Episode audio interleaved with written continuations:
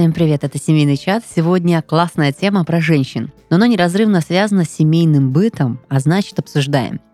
Тема «Как совместить карьеру и воспитание ребенка». В студии сегодня с вами Юлия Красникова. Юлия Островская, психолог, сексолог и гештальт-терапевт. А, кстати, я могу уже говорить, что я и семейный терапевт в том числе, потому что я вчера сертифицировалась. Вот это да. Да. И прям официально в подкасте «Семейный чат» мы имеем специалиста семейной Терапевт. семейной терапии. Слушай, Юль, ну тема действительно интересная, мне кажется, помимо того, что мы сегодня уйдем небольшой экскурс, чтобы разобраться, что происходит с женщиной не только на сегодняшний день, а вообще с материнством. Мне кажется, нам будет что сказать на эту тему, так как мы, являясь родительницами, также являемся и людьми, которые ходят на работу.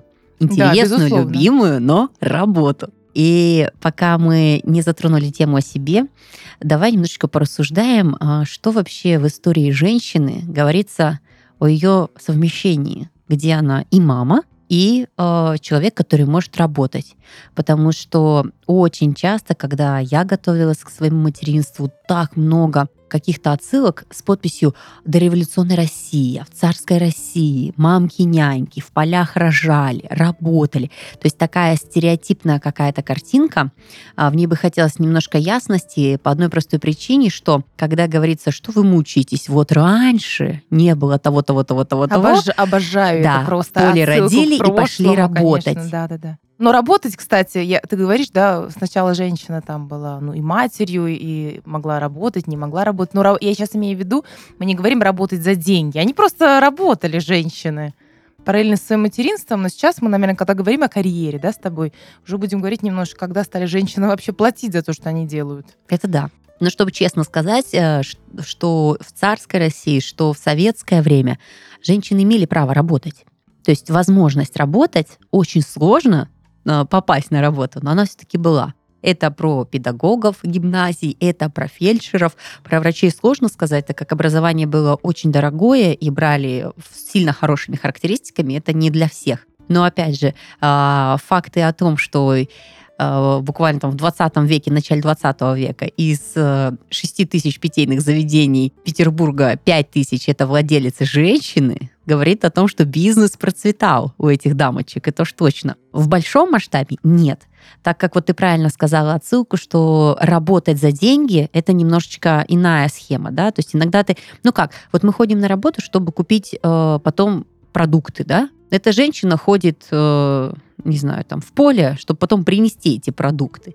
То есть, ну, конвертация немножечко иная, но Да, по сути точно. она тоже добытчик этой же, этого же семьи. Нарубить дрова, да, мы электричество оплатили, она костер, допустим, там, да, в печку. А, смысл-то тот же, просто ты такая бартерная система со всякими этими ресурсами. И еще очень интересный факт, что как раз-таки в царский период э, норма была кормления до 3-4 лет ребенка. Да. И нужно я этого, пон- кстати, не знала. и, кстати, вот Мгм. этот факт, он к чему? К тому, что когда ты кормишь ребенка, ты понимаешь, что ты ну, не до конца принадлежишь сам себе, и твой график сильно будет связан с этим ребенком, которого ты кормишь. Да, и очень интересный факт, конечно, про него говорят все, это вот про Левушку.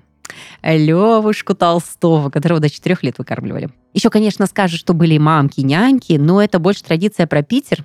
Это ребята такие просвещенные дворянского положения, которые приглашали мамок, нянек, но, опять же, это далеко не на всю страну распространялось. А, Кормилицы же Кормилицы, кормилицы. конечно же, императорские, дворянские семьи имели кормилицы и очень уважительно к ним относились. Они там после двух лет выкармливания а, получали очень хорошее вознаграждение, и даже вот э, императорская семья очень часто поддерживала общение, то есть, ну, прям очень важный человек был в этой жизни. Знаешь, кто поставил точку а, в этом кормлении? Александра Федоровна. Александра Федоровна – это супруга Николая Мгм. II, которая выкормила пятерых своих детей грудью Сама. сама. И сказала, не видать мамок, нянек, хватит уже это использовать. Она очень мудрая женщина оказалась. И помимо того, э, очень мало фактов, но они есть как статистика. Женщины для того, чтобы не кормить грудью, перевязывали себя очень плотно. Это развитие мастита, воспаление, отсутствие антибиотиков, очень много смертей. Поэтому красота и мода, так и говорят, да, красота требует жертв. Причем э, самое грустное, что в прямом смысле этого слова. Ну что, пошли дальше. Слушай, там у нас получается дальше э, советское время. Революция. Да. И кажется, все на работу, все на учебу, э, детей. Да, какой-то же ясли. другой образ женщины, да, стал создаваться именно вот это в советское время, такая революционерка. Работница, Работница. Да? Вот, да, я даже помню эти плакаты. Ну, нет, я не то, что я была в революцию жила. Иду такая из дома домой. Но все-таки я училась в советское время еще, и у нас, конечно, история была в этом плане, ну, специфическая как-то так патриотическая очень. Слушай, мне кажется, не просто. Не просто потому, что вот как раз-таки декрет по уходу за ребенком, он появляется с 1917 года. И это тот декрет, когда два месяца тебе дается побыть с ребенком и отправить его в ясли два месяца с грудным ребенком. И, пожалуйста, на завод, э, пожалуйста, к производству, потому что сильно станку, нужны кадры. Да, да, да, да. Это технический век, и надо понимать, что женщина не как женщина, кормилица, не надо готовить, не надо гладить, мы все это систематизируем, нужны рабочие руки. И тут говорить про то, что м- женщина равно мама, но оно из разряда женщина, мужчина, это равно работники, такая единица, да, то есть потому что не знаю, как насчет э, больших цифр, но статистика сильно меняется конкретно про количество детей в семье и не уменьшаются. То есть, да, если... становится меньше, безусловно, конечно. Потому что женщина уже работает не только да, бесплатно в полях или в домашнем хозяйстве. Конечно, она уже, правда, работник, работник завода, там работнику станка, и это уже, ну, здесь именно в этом месте, да, и меняется так статус женщины. Ну, и мне кажется, вот это э, чувство необязательной, не обязательно быть мамой. То есть ты, если работник, передовик, э, наверняка какие-то вот э, старшее поколение скажет, ну, о дети, о реализации и прочие вещи, которые мы слышим в свое время. Но если ты качественный специалист, ты уже имеешь право да, состояться как, э, собственно, человек без э, семьи. Я думаю, что, правда, каждая женщина имеет право состояться как человек без семьи. Как человек. Интересное такое замечание. Слушай, да, а, и получается, вот мы с тобой так э, подняли все эти истории. Что у нас выходит по итогу? В царское время можно было быть мамой и работать. Ну, в принципе, можно, а иногда и необходимо, да, если ты быт какой-то ведешь, там же разделение идет, кто ты, да, ты при дворянской семье, ты э, крестьянской семье и так далее, да, ну, в принципе, можно но сложно, конечно же. Поэтому цифры не такие э, высочайшие о том, что там каждая мама это а там э, великий предприниматель, да, и там ну. создатель ну, какого-то меда и прочей какой-то фермерской продукции. В советское время, в принципе, тоже, да, все располагало к тому, чтобы ты мог и работать, и детей рожать, вроде бы и ясли были, да, а, и там даже там 2-3 раза тебя с работы могли отпускать, получалось у тебя или нет, но по идее то, что в теории мы имеем, существовало. Я вот, знаешь, сейчас вспоминаю советское время, и вот какой-то период мы жили в воинских частях, и там, ну, были, правда, военные, которые работали, да, и их жены, которые тоже работали. Я, когда стала уже взрослой женщиной, я стала э, слышать какие-то вещи, что э, от взрослых сейчас людей, да, что у меня была няня, или что моя мама никогда не работала. И я вот очень удивлялась, мне казалось тогда ребенком, что все вообще работают, все мамы работают, какой-то обязательный процесс, мы в садик, мама работает. И это было со всеми а что и были люди, у которых была возможность не работать у мам, да, или которые имели возможность там иметь няню, они тоже были в наше время, вот такое советское. Меня это, кстати, иногда прям до сих пор удивляет. Я думала, что это, ну, это то, что пришло к нам сейчас вот эти возможности. А я бы даже сказала, что в мое время, мне кажется, получается, 90-го года рождения, но а, получилось так, что мои бабушки и дедушки и с маминой и с папиной стороны, они переехали в новый советский город, город Братск в Иркутской области, они поехали строить. То есть ГЭС и все остальное, а это же такое прям вообще с нуля, молодежь, а, с советской идеологией. Ну вот в нашем окружении, в окружении семей, друзей и кого только можно, в маленьком городке знали очень много семей вокруг, не было такого в помине. Потому что, наверное, вот э, советская идеология и вот вообще даже задача, наверное, возведения города, оно не предполагало никаких вот передач, чтобы няни, чтобы по дому, да, бабушек, дедушек-то рядом не живет какие там как помощники и так далее. Да, женщины, правда, э, работали наравне с мужчинами угу. в то время. А у меня бабушка, например, она выбирала работу, э, чтобы решать какие-то задачи с ребенком одновременно. Чтобы попасть в садик, например, она пошла работать в садик. Потом попасть в школу, она пошла работать в школу, чтобы где-то присмотреть, где-то помочь, где-то там допоздна работая, допустим, ребенка накормить, чтобы он пошел. Ну вот, вот, вот очень нестандартно решалось. Хотя, конечно же, многие моменты были учтены. Но со временем, да, то есть вот мы, когда говорим с тобой там, а, я не знаю, там даже те же 50-е, послевоенные годы, это тяжелое время, очень тяжелое, да, и говорим про 80-е, где уже и декрет полтора года, уход за ребенком, да, введен, какие-то нормы, и что-то сбалансированное, какие-то проблемы на уровне э, страны э, решены, да, то есть как бы это немножечко другое время. И сейчас мы подходим все ближе и ближе к тому периоду, когда э, читаешь материалы бизнес-успешных э, женщин.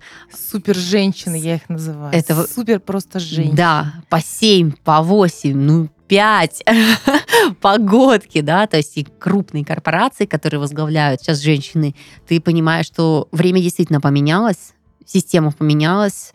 А, сказать, что с таким же темпераментом и духом не было раньше женщин, да, не были. Условия другие были немножечко, проблемы, может быть, другие. А сейчас э, пространство дает возможности вот максимально амбициозным реализоваться. Ярким примером будет богатейшая женщина России, которую знают практически все, Татьяна Бакальчук, генеральный директор компании Wildberries. Да? Вот э, у нее на момент в 46 лет уже семеро детей. И она начала бизнес, когда у нее появился первый ребенок. И вот э, сквозит прямо информация от всех э, людей, которые имеют достаточно хороший доход. Самый главный фактор – это поддержка семьи.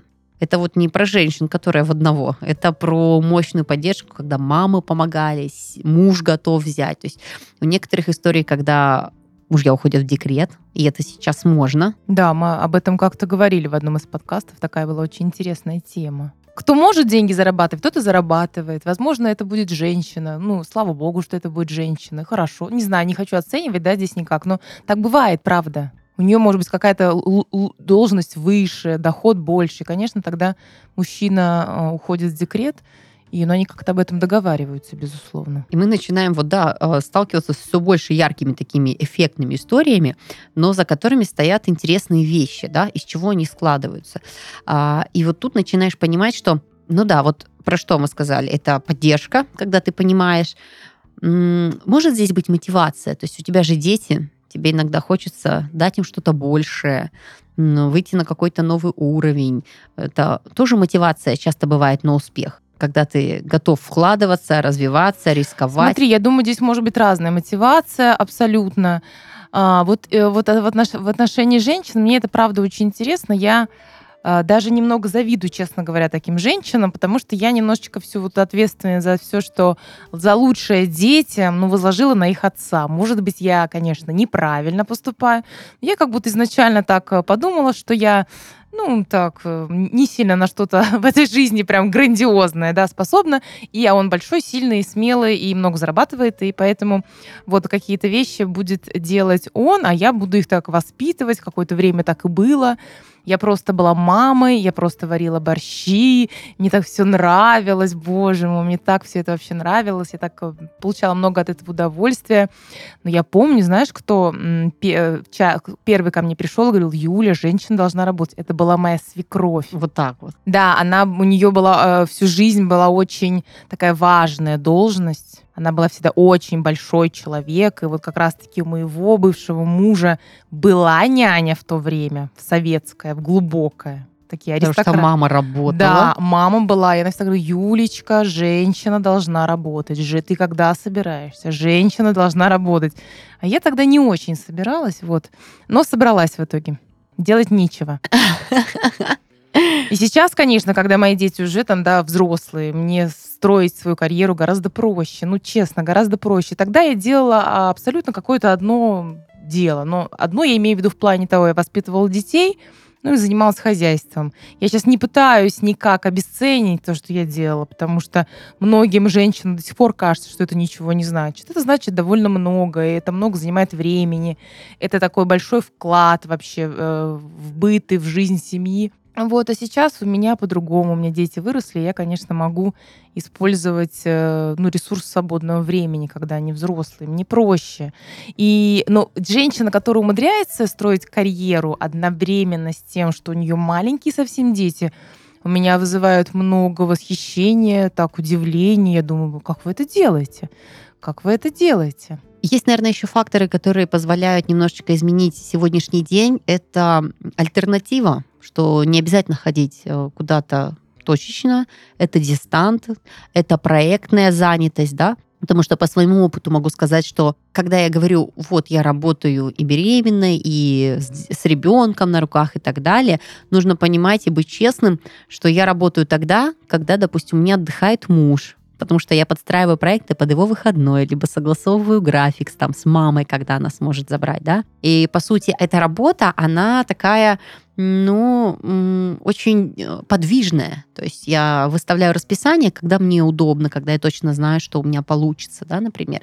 И тут, конечно же, если мы вернемся на какой-то период, когда там мне скажут с 9 до 5 работать в точке А, да, из дома, я сразу понимаю, что, ну, нет, я не смогу. И очень многие, мне безумно нравятся эти фразы, а, мамочка в декрете, мамочкам в декрете, 40-50 тысяч на руки, 2 часа вашего времени и прочее, прочее. 40-50 тысяч за 2 часа маловероятно, если там определенные узкие компетенции, да, ты не обладаешь. Но как факт, те же 10-15, как подработка, если что-то умеешь писать там или что-то умеешь подрисовывать, это, в принципе, реально очень даже, да, работая с телефоном, телефона, с гаджета, с планшета, еще с каких-то вещей, да. То есть совмещать карьеру и материнство все-таки можно. И получается, сейчас оно более доступно. То есть... Да, с одной стороны, оно более доступно, с другой стороны, я вот сейчас сижу и думаю о том, что у нас в этом плане для женщин очень сложное время потому что как будто бы одновременно вот две полярности важны все важно. Важно быть и хорошей мамой, да, у нас сейчас такой период э, детоцентризма, я уже об этом часто говорила, что вот сейчас мы, пере, мы пересматриваем вообще отношения с детьми, отношения к детям. У нас очень многие дети ходят к психологам уже, вот из тех, кого я знаю. Вот, как бы, да, у нас как бы очень много все, ну, всех, все взрослые так стали заботиться о психическом состоянии ребенка, о том, что с ним происходит, и одновременно тут же женщины от себя требуют вот это выше, сильнее, быстрее, мышление миллионера, зарабатывать, что-то делать. И, конечно, в этом плане женщины могут просто вариться в этом котле вины постоянно и в сложности этого выбора. Вот как выбрать женщине? Когда она хочет быть такой заботливой, заботливой мамочкой-мамочкой, да, которая все делает правильно, как будто все делает по книжкам, и одновременно у нее есть задача, как, как ты сказала, стать человеком. Да, реализоваться как человек, а, как человек в своей профессии, занять какое-то место, потому что, ну, то, что я знаю, да, какой-то такой психологический срез со своих консультаций, сейчас уже там в 20-22 года люди задумываются, я не состоялась.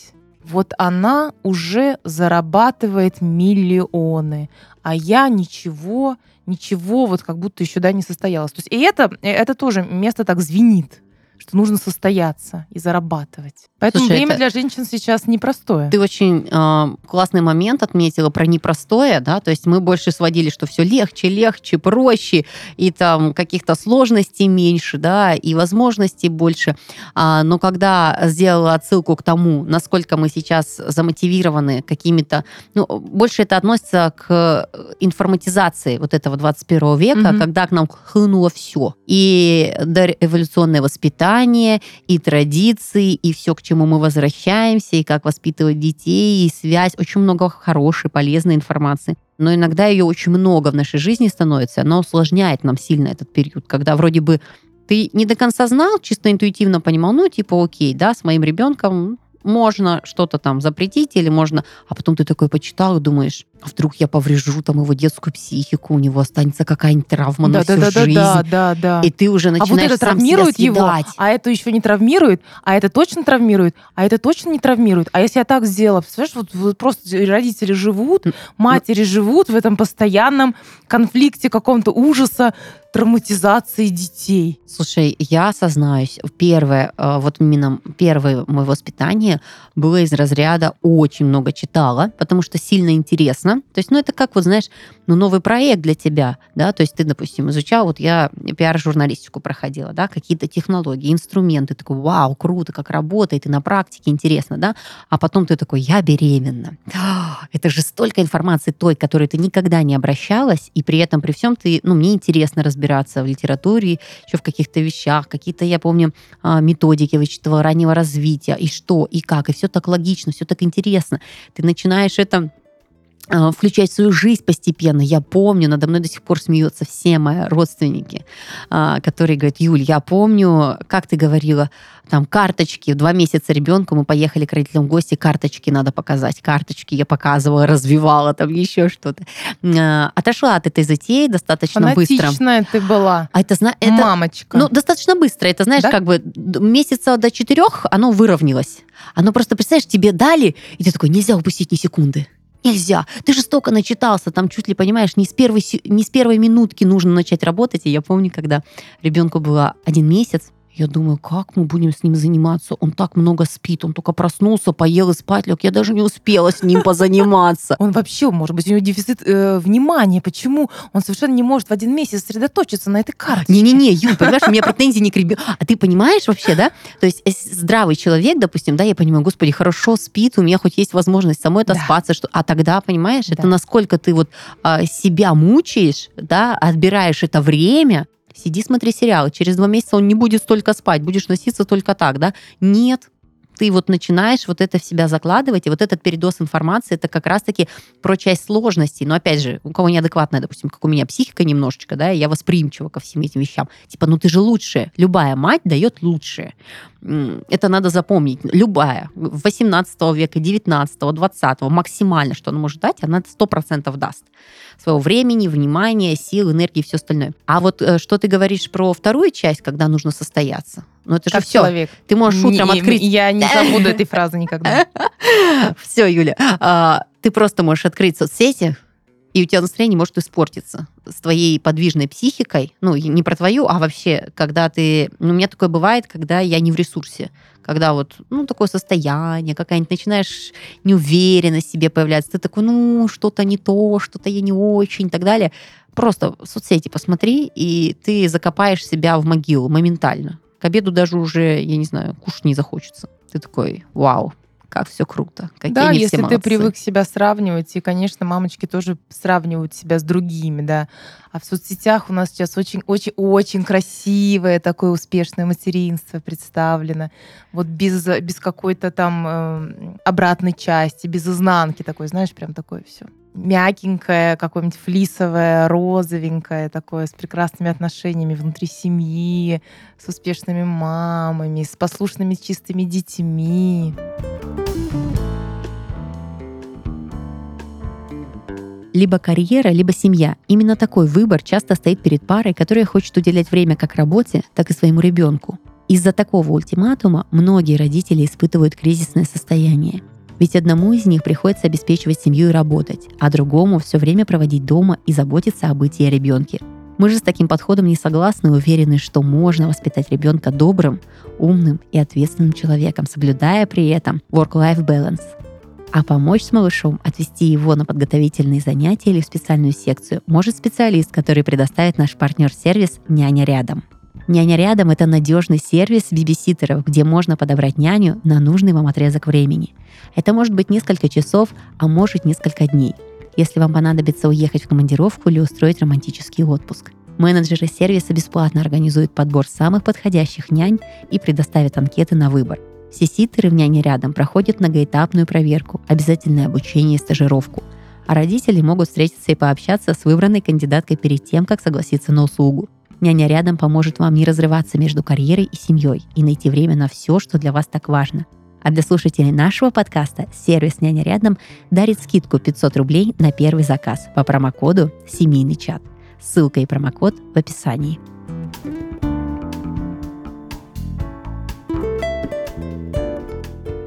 Юля, у тебя были семейные фотосессии в детском возрасте детей? А, у, на- у всех всех вместе, да, да, да, когда? да, да. Ну или Н- ты с девчонками там. Нет, не было. У меня, я люблю такие вещи. Не часто, но люблю. Я понимаю, что вот я смотрю на картинки, Господи, они прекрасны. И хочется печатать, и хочется всем показывать. Они меня заряжают очень сильно. Но если перенестись на любую из этих площадок, это адский ад. Ты шантажируешь старшего сына, чтобы он нормально улыбнулся. Ты ему обещаешь что-то купить или куда мы потом поедем, потому что это скучно, неинтересно, это отвратительно, там сидеть и улыбаться. Тем более, когда моего сына просишь улыбнуться, это, я не знаю, просто чертенок. Вот эта улыбка неестественная. Я улыбаюсь, а такое ощущение, будто просто я тебя сожру. И весь этот мир вокруг. Когда маленький ребенок, когда ты начинаешь всех а, отглаживать, готовить одежду, то есть это, это ужасное. Это ужасная подготовка, это неинтересное никому мероприятие. Совершенно. Это вот про оборотную сторону, которую э, дает картинка. И при этом, при всем, а, когда не собрали всем Family Look в определенном цветовой гамме, не подобрали удачные площадки. Иногда бывает тупо так весело, и ты не снимаешь этот момент, потому что, допустим, я понимаю, ой, что-то у меня не очень сейчас э, в спальной комнате, не буду снимать. Кому я это покажу? Маме, она посмотрит, что там. Теще, она тоже что-нибудь приглядит. Думаю, не, не буду. Просто насладись моментом, и все. Но вот там классно. Там жизнь. Да. Да, дыхание жизни. Ну, э, э, увидишь картинку, конечно же. Поэтому люди, которые выставляют, ну, иногда ты, правда, не можешь показать. И иногда, знаешь, не то, что не хочется, а иногда, правда, они такие ценные моменты, что ну, хочется оставить в себе. Да, но все равно человек, который, вот представь себе женщину, которая только что родила ребенка, может быть, не только что, может быть, она в каком-то еще там декретном процессе своем, ей сложно, и она ничего не успевает, она не высыпается, она себя не очень хорошо чувствует. Тут она смотрит эту картинку женщины, примерно, которая родила в тот же срок, что она, и что она видит. И, конечно, очень сильно портится от этого состояние, моральное, эмоциональное настроение, очень много вины, а что я делаю не так, а почему я не такая, почему кто-то может, а я что не могу. Слушай, вот возвращаясь к нашей теме, как совместить карьеру и воспитание ребенка, Давай с тобой обсудим моменты, а как вообще м, про карьерные истории, да, которые занимают определенную э, нагрузку твоего времени, и вещи, которые необходимо, допустим, там проработать с ребенком, как вот привязанность ребенка, когда ты отлучаешься, да, чувство вины, конечно же, прекрасное состояние, да, как вот не загнать себя, э, и вообще как можно рассказать о понятии э, достаточно хорошая мама. Угу. Вот для тебя угу. кто хорошая мама? Угу. Я. Я хорошая мама, потому что я как раз-таки ну, я считаю, что я достаточно хорошая мама, потому что я, ну, сильно как-то не мучаю своих детей гиперопекой. Я не очень там печалюсь о том, когда, не знаю, они как-то, может, со, мне грубят, потому что я понимаю, это у них нормальный такой период возрастной. Вообще достаточно хорошая мама, это прекрасное понятие, его ввел психоаналитик и педиатр Винникот, он очень такой, ну, известный в, на, в наших кругах, да, человек. Вот, и он этим, этой, этой своей фразой вообще облегчил жизнь родителей, да, на какое на, на долгое время он стал таким революционером в этом, в этом смысле. Достаточно хорошая мама это мама, которая совершает ошибки это ребенку не нужна идеальная мать. Ребенку нужна достаточно хорошая мама, которая, да, может совершать ошибки. Да, она не подходит по первому писку. Да, она не откликается на первый какой-то звук. Она дает время ребенку немножечко ну, распознать какие-то свои да, переживания, чтобы потом все-таки прийти, если мы говорим о маленьком ребенке, да, совсем о грудном, и там взять его в свои объятия. То есть достаточно хорошая мать это мать, которая ну, есть баланс она заботливая, но не гиперопекающая. Она как раз-таки без чувства вины. Чувство вины, мы много об этом, да часто говорим об этом чувстве, ужасном и прекрасном одновременно. Оно э, не, не очень хорошую просто играет службу. Мама становится виноватой, виноватой все сильнее. Чем больше мама виновата, тем больше между ней и ребенком пропасть эмоциональной. Потому что виноватая мама может ну, не вот этой близости эмоциональной давать, а как-то по-другому. Чего-то купить, например, вместо того, чтобы провести время ребенку. Вот знаешь, тогда такие вообще же, да, родители, которые компенсируют отсутствие свое детям, там, какими-то покупками постоянными или сладостями, откупаются от них. Но это они делают из чувства вины. Поэтому это такой не самый полезный спутник. В общем, достаточно хорошая мама — это та мама, которая вообще задает все вопросы, а достаточно ли я хорошая мама? Вот. Мне тоже вот. так вот она нравится эта достаточно фраза. хорошая мама. Если ты задался Да. вопросом, а хорошая ли ты мать, то ты точно хорошая. Это правда, да. А что, если говорить о привязанности, вообще это очень важно, важно здесь говорить про какие-то возрастные вещи. Потому что, например, привязанность формируется до трех лет. Мгм. Мгм. А три года это такой первый период, э, первый такой сепарационный процесс у ребенка, когда ребенок уже должен как-то в мир выходить и вот из этого, из этих маминых вечных объятий, ну, выползать. Ему в этом помогает социум, у нас есть там система детских садов, учреждений, не знаю, няня. Отец в этом играет дов- довольно большую роль, потому что он как такой проводник в мир вот этого в мир, да, другой, другой, не, не мамский теплый, а какой-то в другой мир. Вот, потому что, ну, сложно вот именно в этот период. Формируется, конечно, привязанность. Формируется так называемое вот ребенок знает, что на его потребности откликаются. Там мама что-то для него делает, мама рядом. Но я знаю, что женщины и до трех лет выходят на работу и уже строят карьеру. Здесь я хочу посоветовать этим женщинам, их довольно много сейчас. Иногда они даже немного тяготятся беременностью, материнством. Я не знаю, как так получается. И им хочется выйти там скорее на работу. Они там себя лучше чувствуют, комфортнее, чем дома. Таким женщинам я предлагаю просто выбрать, сделать этот выбор уже и успокоиться. Вы... Где тебе комфортно? Да, где да? комфортно. Если ты работающая мама маленького там грудного ребенка, и ты это выбираешь, и ты там удовлетворяешь свои потребности, свои интересы, уже выбери это. Я имею в виду, не выбери, да, откажись от ребенка. А вот так эмоционально, морально это важно выбрать, чтобы, да, вот я такая мама. Я мама, которая работает. У нас бывает и такое, что мамы вынуждены работать в этом возрасте, да, детей, потому что ну, просто некому больше кормить семью. Или mm-hmm. себя, или того же ребенка. Ну, разные ситуации в жизни бывают. Здесь важно прям закрепиться в том месте, да, я такая мама, да, я знаю, ради чего я это делаю, да, я могу прийти вечером и уделить качественное время своему ребенку, спеть песню, ложить спать, как-то дать почувствовать свой запах, подарить свои объятия, но пока так. Пока вот это мой выбор. И он такой. Слушай, я очень разделяю эту позицию из разряда, что не исходить как нужно, как можно, а в понимании, как комфортно. Потому что вот это замученное материнство мама, я не знаю, может, улучшили она всего остального социума, который ждет ребенка. Потому что ну, я по себе ощущаю, допустим, когда я устаю, выматываюсь, меня бесит вот нельзя, может, так говорить, но меня раздражает дети Почему свои нельзя же. говорить? Это нормально, тебя могут ну, само раздражать слово дети. такое, знаешь, такое агрессивное. Ну, Всех ну, в этот мам момент раздражают дети. Это ты, нормально. Ты не чувствуешь, вот, э, да, если он ударится, ты его сразу же пожалеешь. То есть вот это все э, инстинктивно, конечно же, ты все еще чувствуешь ответственность. Но из разряда, что ты там умиляешься или там наслаждаешься, и такой, ты мой котеночек, да, хочется тут же, я не знаю, там что-то больше дать, вообще не работает. И в то же время, когда ты наполненный, ты не замечаешь этого времени. То есть ты радуешься, наслаждаешься каждой минуткой, но это так сильно индивидуально зависит от тебя. В каком то ресурсе, в физическом состоянии, психологическом комфорте, какой ты в принципе по природе, какие у тебя там мечты, может, в детстве были, какая у тебя семейная обстановка в доме. То есть, ну, в моей жизни есть очень близкие люди, которые были как домохозяйки, которые полностью переключались на материнство.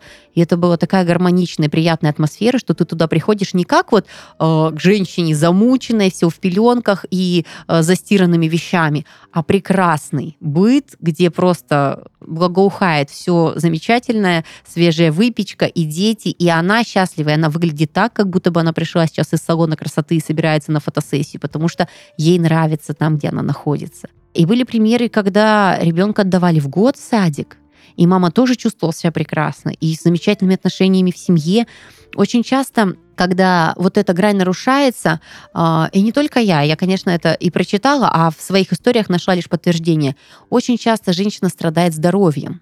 То есть вот когда ты выбираешь не свое, или ты понимаешь, что ну тебе там плохо, такое ощущение, будто организм тебе у тебя мозгов не хватает принять решение и наладить свой быт, да, себе вот просто подпинывает какими-то э, иногда не очень хорошими болячками, чтобы заставить немножечко одуматься или вот, ну, что-то порешать для себя. Да, к сожалению, э, так бывает. Я сейчас, знаешь, о чем подумала? Я подумала о том, что я представила просто ситуацию и знаю это из практики, что счастливая, удовлетворенная своей жизнью мамочка, которая приходит домой теплая, да, радушная, где может быть там с малышом какая-то теплая нянюшка или бабушка этого малыша, даст ему гораздо больше, и с привязанностью все будет лучше и качественнее, чем мама, которая проводит 24 на 7 просто с ребенком, как ты говоришь, измученная материнством, да, мать, которая уже устала реагировать на его там какие-то вскрики или слезы, которая постоянно пялится просто в телефон, ну да, она физически рядом с ребенком. Ну, она как-то организует эту привязанность, может и нет, потому что она правда устала, может быть.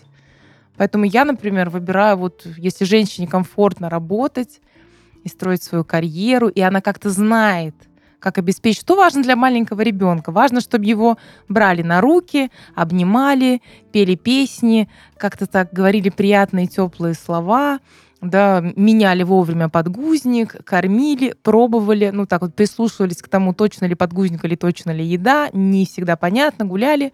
Вот как будто и все. Но это может делать и не мама. Это может делать какой-то другой замещающий ее человек и ребенок будет в этом расти. Мы с тобой обсудили очень важный период, который э, и экспертами подтвержден как сильно нужный в жизни ребенка привязанности с мамой, да, и поняли, насколько могут быть разные ситуации и последствия.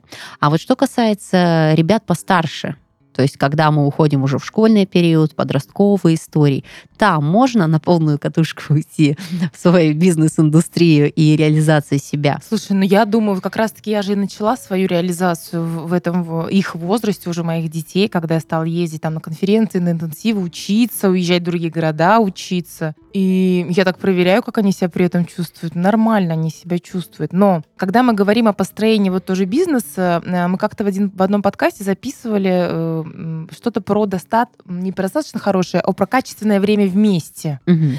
Вот всегда для такой поддержки, да, для возможности поделиться эмоциями, чувствами, событиями, переживаниями, важно организовывать вот это качественное время вместе. Оно может быть ну, разного количества. Это может быть иногда с подростками это достаточно там 15 минут в день, если все идет хорошо. Там вечером это можно сделать. По крайней мере, я вот примерно так и практикую, и пока тьфу-тьфу, тьфу-тьфу, все вроде хорошо. Вчера приехала из поездки, из, из обучения, спрашиваю старшей дочери, ты соскучилась? Она, мам, ну как-то я что-то не успела, у меня тут свои дела были, там я ездила гулять, отдыхать. Правда, друзья, подросткам вы не так уже сильно нужны, не переживайте. Занимайтесь точно своей жизнью. Это же вдохновляет. Когда ты видишь счастливую маму, ты хочешь быть похожей, хочешь иногда выбрать увлечение, которое также будет вдохновлять. Там, наверное, кроются все-таки в каких-то более других историях вот эти все комплексы, проблемы, сложности, которые вполне возможно... Очень классная мысль про качественное время. Я помню, ты его рассказывала про то, что это ваша поездка на машинах дает беседы да, да, регулярно да, и да, на постоянной регулярно. основе. Каждый день час, час, час мы едем. Мы едем час по этому прекрасному городу в школу. Поэтому у нас достаточно времени, оно достаточно хорошее и достаточно качественное и по, по продолжительности в том числе. И ведь правда в быту ты не всегда так выстроишь время, чтобы вечером ты такой садимся на диван, сейчас будет семейные беседы. Но нет же. Там работает телевизор, тут что-то готовится, кто-то позвонил, а, что-то включилось, дети куда-то убежали, да, то есть как бы на самом деле выловить намного сложнее. Ты идеальную сделала такую вот изоляцию, где не сбежать ни от кого. Да-да-да, всех как в коробочке, да, и от пробки отвлечься в беседе, ну это самое приятное. Потому что я достаточно хорошая мать, Вот эти все грустные истории, они откуда? Когда вот мама в карьере, э, ребенок забыт. Это вот чаще, это про что? Ну вот знаешь, очень много звездных историй, когда там вот у успешной мамы не сильно успешный потерянный ребенок. Или там еще какие-то вещи. Понятно, что мы все истории не, рас, не рассмотрим и психологически, но скорее всего вот в такой печальной истории, а, какие были моменты? Ну, может быть, она не очень печальная, эта история. Может быть, для этой женщины как раз-таки не печальная. Слушай, но у нас э, отношение к материнству у каждой женщины разное. И иногда женщина, когда рожает даже ребенка, она не совсем уверена в том, что она готова к этому. Она не знает, какая она будет мама, она не знает, как ей будет. Мы ну, не можем предугадать, потому что нет такого понятия, как материнский инстинкт. Инстинктов вообще у нас у людей нет, мы как бы разумные существа. И поэтому ну, мы не знаем, как сложится, правда. Может быть, ей вообще эта сфера не подходит. Может быть, она родила, не знаю, как запрыгнув в последний какой-то вагон, или что вот надо отработать свою какую-то там, э, э, не знаю, вот эту вот функцию рождения детей. Ну, разные, может быть. Я не могу сейчас, да, точно сказать. Я думаю, что бывает по-разному. И опять-таки, я не знаю, знаешь ли ты, говоришь, печальные истории, но ты говоришь, да, дети раздражают. Угу. Бывает, что женщина так и не смогла полюбить своего ребенка. Это вот правда очень такая трагическая история, но так случается. У нас нет такой обязательной какой-то встроенной функции. Так же, как э, и дети не обязательно могут... Ну, дети больше, потому что, конечно, привязаны от родителей. Они все равно будут их любить любыми. Это потом, когда уже взрослые станут, могут так немножко, не знаю, отречься или еще что-то. Но вот у, у мамы не всегда это, это, это случается. Это, кстати, многое объясняет. Слушай, э, фиксируя все моменты, которые мы сегодня обсуждали, тема, она прям, наверное, на размышление.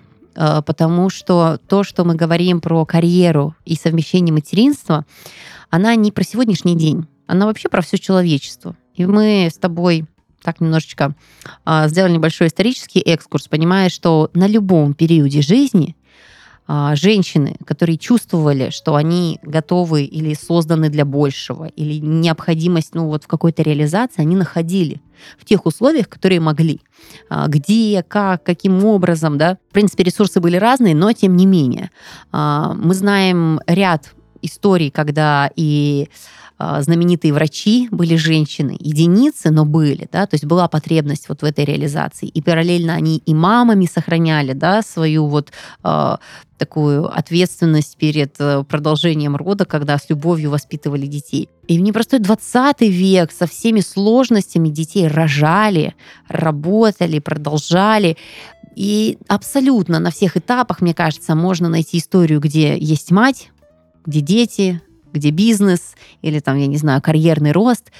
А, также можно найти мать, которая в ужасе от всего происходящего. Можно найти э, не мать, просто женщину, которая э, реализовалась именно в условиях того времени. И ты начинаешь понимать, насколько все банально просто.